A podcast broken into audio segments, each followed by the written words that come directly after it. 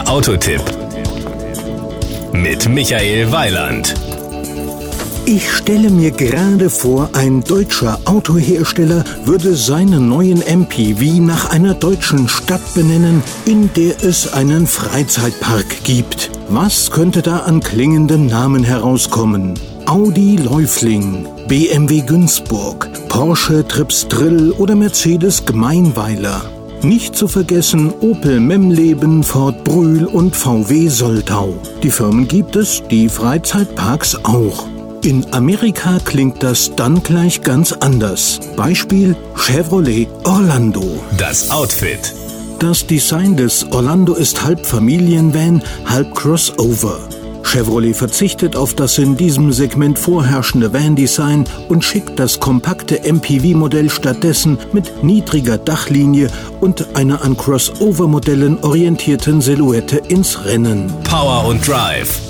Für den Orlando stehen ein Benziner und zwei Dieselmotoren zur Wahl. Der 1,8 Liter Benziner leistet 141 PS, die Höchstgeschwindigkeit liegt bei 185 km/h. Der Euromix bei 7,3 Litern auf 100 Kilometer. Die beiden Dieselmotoren haben unterschiedliche Leistungen bei identischem Hubraum. Der 2 Liter Motor leistet wahlweise 130 oder 163 PS. Die Innenausstattung. Funktion mit Stil, das bringt es auf den Punkt. Die Anordnung der Sitzreihen bietet einen Komfort, der in diesem Segment kompakter MPVs einmalig ist. Denn der Orlando ist dank der sieben Sitze außergewöhnlich vielseitig. Vielseitig wie die Bedürfnisse verschiedener Insassen.